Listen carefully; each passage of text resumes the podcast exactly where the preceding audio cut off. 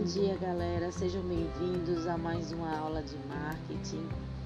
E como eu havia falado antes, a gente ia abordar alguns assuntos que a gente viu lá atrás, mas que não foi bem destrinchado, né? A gente falou sobre telemarketing no Meet, ao vivo, mas a gente não falou de marketing cultural. Então vamos lá. É, eu fiz é, alguns slides para vocês com os 10 princípios básicos de um marketing cultural. Entre tantos marketings, existem também o marketing cultural. O que é marketing cultural? Marketing cultural é uma ferramenta que utiliza cultura como veículo de comunicação para agregar valor à marca, fixar imagem ou fornecer patrocínios. Como assim, professora? Por exemplo, é, eu tenho uma empresa de vidros, vamos supor, e eu quero dizer que a minha empresa, ela também, é, além de ser uma empresa, uma empresa que que tem inclusão, que tem o um mundo digital, que tem tudo, ela ainda mexe com cultura. Isso agrega muito mais a, a, a, a minha marca, entendeu? Quando eu proporciono ou patrocino algo relacionado à cultura. Mas as ações de uma empresa não devem estar voltadas somente a esta ferramenta, que é o marketing cultural. Lembre-se, que o marketing efetivo não se constitui de fatias soltas, mas da pizza completa e bem feita, ok? Vamos lá. O marketing cultural faz parte do institucional da empresa. Por isso, tem que caminhar com os valores e missão, esclarecendo a identidade, sem passar uma imagem contrária ou não condizente com o que a empresa habitualmente demonstra.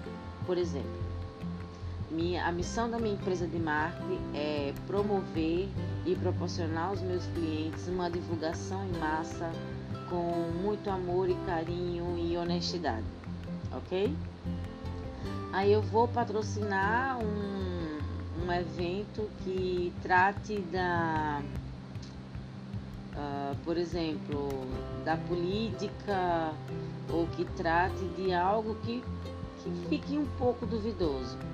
Então, se a minha missão é promover amor, carinho e honestidade, como é que eu vou tratar ou patrocinar algo cultural que seja duvidoso? Né? Ou eu vou promover algo que, que interfira na limpeza do meio ambiente, por exemplo, que maltrate os animais ou que extraia o couro do jacaré para fazer bolsa. Entenderam? É mais ou menos isso. Então eu tenho que agregar o valor da minha marca a tudo que eu faço. Qual é a missão da minha empresa? Se a, minha, a missão da minha empresa é tudo isso, eu tenho que promover coisas que envolvam amor, carinho, honestidade e etc. Certo? O marketing cultural é utilizado por empresas, certo? Por todas as empresas.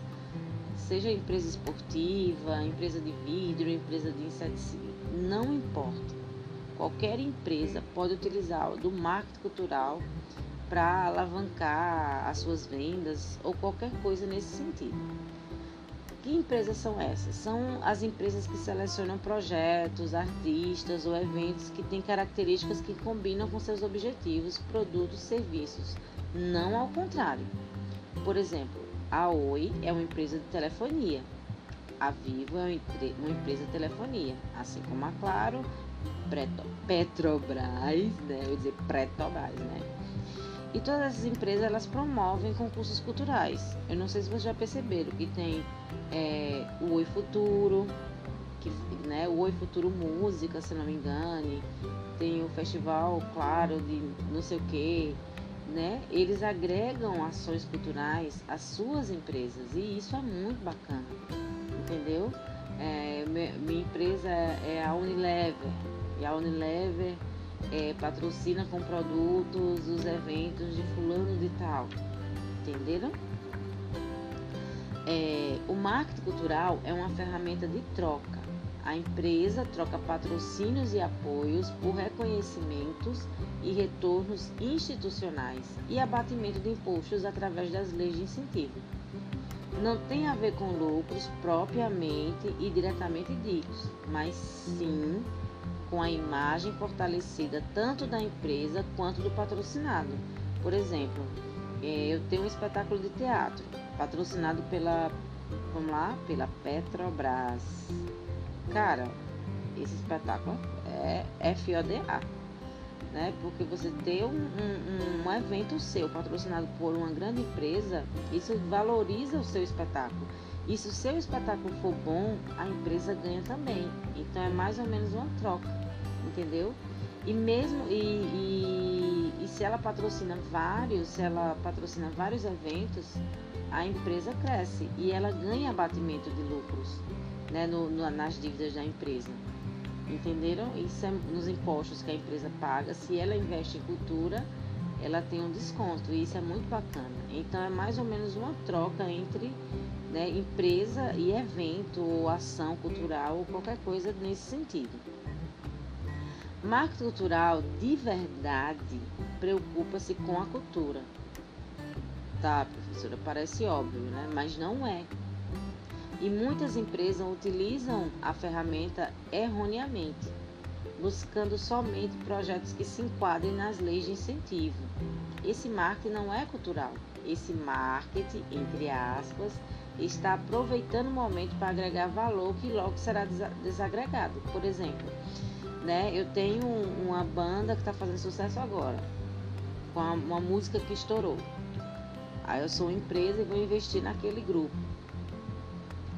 Daqui uns dias, ou daqui a meses, ou daqui a anos, é, essa banda não vai mais funcionar, a música vai, vai, ninguém vai mais escutar. E agora?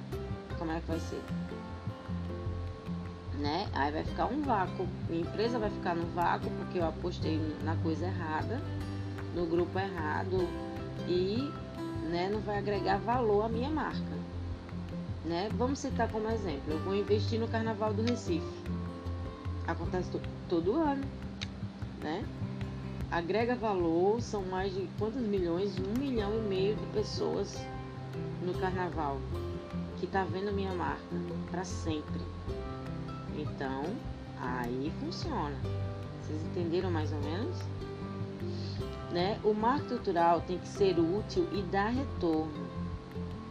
Senão não tem motivo consistente para você investir, né? Ou os projetos disponíveis não representam nada da empresa. Não é necessário investir nessa ferramenta. Somente aumentar a grade de suas ações de marketing não traz resultados, é preciso ter foco. Eu também não posso investir o dinheiro da minha empresa em algo de marketing cultural se eu vejo que não vai agregar nenhum valor à minha empresa. Se bem que todo marketing que você use, ele é valoroso. Porém, se eu faço uma análise de todos os marketings que eu tenho e eu vejo, e eu vejo que o marketing cultural não é tão legal para minha empresa, eu não vou gastar dinheiro naquilo, senão eu vou perder dinheiro. Então, por isso que a gente tem que sempre fazer as análises, né, as pesquisas para saber em que investir, tá bom? Vamos lá. Empresas que utilizam do marketing cultural para beneficiar novos talentos saem na frente, pois serão vistas como uma instituição que aposta no futuro, agrega valor à marca e dá chance à cultura, né, as culturas diversas e a diferenciação de patrocínios. Por exemplo, eu sou uma artista que está despontando né? E eu só preciso de um pontapézinho para ganhar o mundo. Né? E a empresa, conhecendo a artista, ela vai dizer: essa pessoa tem futuro. Se eu investir, eu sei que vai dar certo. Né? Então, aí a pessoa deslancha na carreira. Quem foi que ajudou? Empresa tal. Então, as pessoas vão começar a, a, a assemelhar aquela empresa a algo que dá chance. Então, a gente sai na frente, a gente ganha um pontinho a mais né, com, a, com a clientela. Ou seja, os meus produtos, né, eu, eu vendo, vamos lá agora supor, eu vendo sapatos.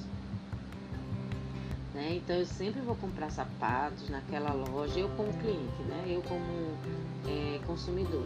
Eu sempre vou comprar sapatos naquela loja, porque aquela loja ali, cara, ela investe 20% do dinheiro que ela ganha na, em novos talentos e os, os talentos sempre deslancham. Isso é muito massa, entenderam? É, a gente já tá no oitavo, hein? É, nem só grandes empresas investem, investem em marketing cultural.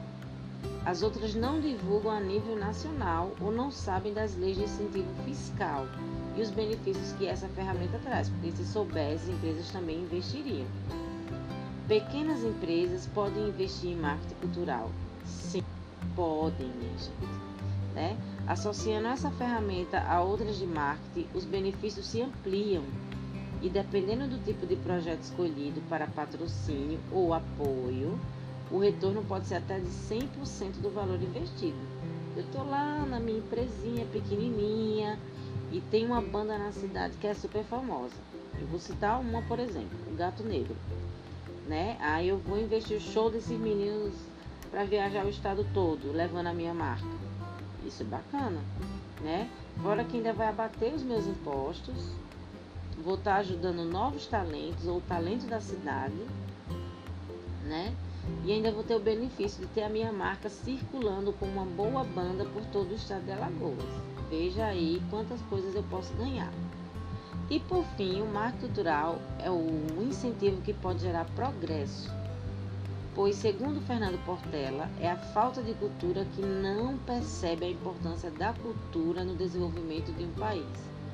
Ou seja, é, uma pessoa sem cultura, uma empresa sem cultura, um país sem cultura, que não investe na cultura, não tem. É, como é que eu posso falar? Não tem chance de dar certo. Porque todo mundo precisa, precisa de entretenimento, precisa de arte. Né? Nós escutamos música, nós vemos filmes, nós vemos novela e isso tudo é arte. E, e precisa ser investido nisso. Né? Tanto para pequenas empresas, grandes empresas, médias empresas, público A, B, C e D. Todos precisam de arte. Né? Vamos falar de forma clara do mais pobre ao mais rico, tem que ter arte. Uma pessoa sem arte na vida, sem tudo isso que eu falei, fica apático, fica, né, como os meus amigos dizem, tá morgado, não escuta música, não dança, não vai ao cinema, não faz nada. Então, quem é você no mundo? Ok? Beijos! Até mais tarde, na nossa aula de 1 e meia.